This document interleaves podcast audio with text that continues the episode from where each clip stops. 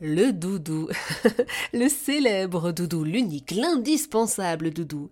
Pour en parler, avec nous, Suzanne Vallière, psychologue et autrice du précieux livre C'est mon doudou, les psy trucs pour les enfants de 0 à 3 ans, paru aux éditions de l'Homme. Bonjour Suzanne. Bonjour, ça va bien? Ça va très bien, merci.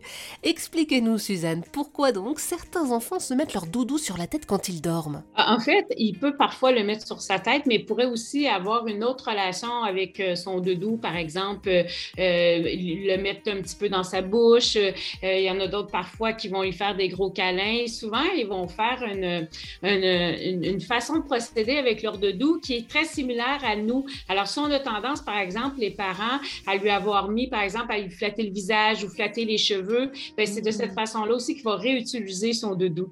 Donc, c'est vraiment une, une, façon de se, de se sécuriser. Alors, voilà pourquoi il, certains enfants vont le mettre euh, sur leur tête, se cacher, se protéger un peu avec leur doudou. Donc, si j'ai tendance à beaucoup caresser le front de mon enfant, lui faire des bisous sur la tête, pour lui, en fait, ça, ça lui rappelle. Euh, Exactement. Les gestes de tendresse. Ah. Exactement, exactement.